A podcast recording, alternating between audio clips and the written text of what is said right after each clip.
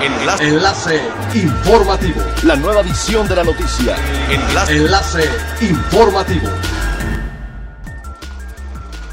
Hola, ¿qué tal? Muy buenos días, les saluda Gladys Kolev. Este es el primer resumen de las noticias más importantes que acontecen este miércoles 22 de abril del 2020 a través del enlace informativo de Frecuencia Elemental.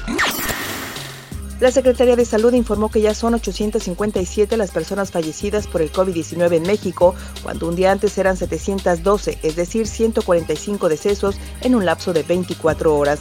Además, los casos confirmados ascendieron a 9.501, de los cuales 3.185 son activos. Acerca de los decesos, la persona más joven en fallecer era un niño de un año y la más longeva 94 años, la cual resulta una media de 59 años.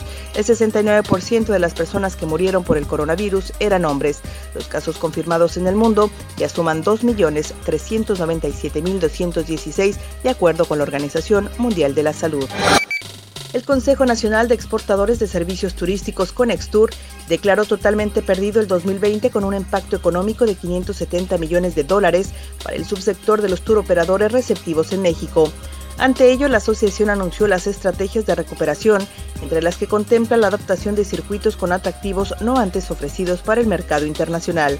Conextur informó que 62% de las empresas piensa destinar en promedio 40% de su capital de trabajo en este plan. Además, una de cuatro empresas ya desarrolla contenido de promoción con estas características. Luego de participar en un encuentro virtual llamado El Turismo que Viene, el director del Consejo de Promoción Turística de Quintana Roo, Darío Floto Campo, comentó que una vez que pase la emergencia por el COVID-19, habrá que volver a las 4P, producto, precio, plaza y promoción.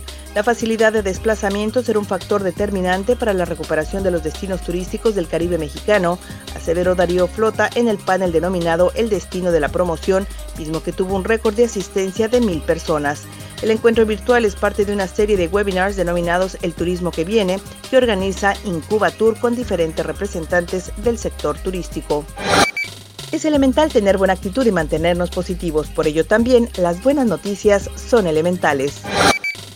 El primer rastro de tortuga marina fue registrado en la zona oriental de Cozumel, en la zona de Playa Chumul, por personal de la Subdirección de Ecología que se prepara para el arribo de quelonios.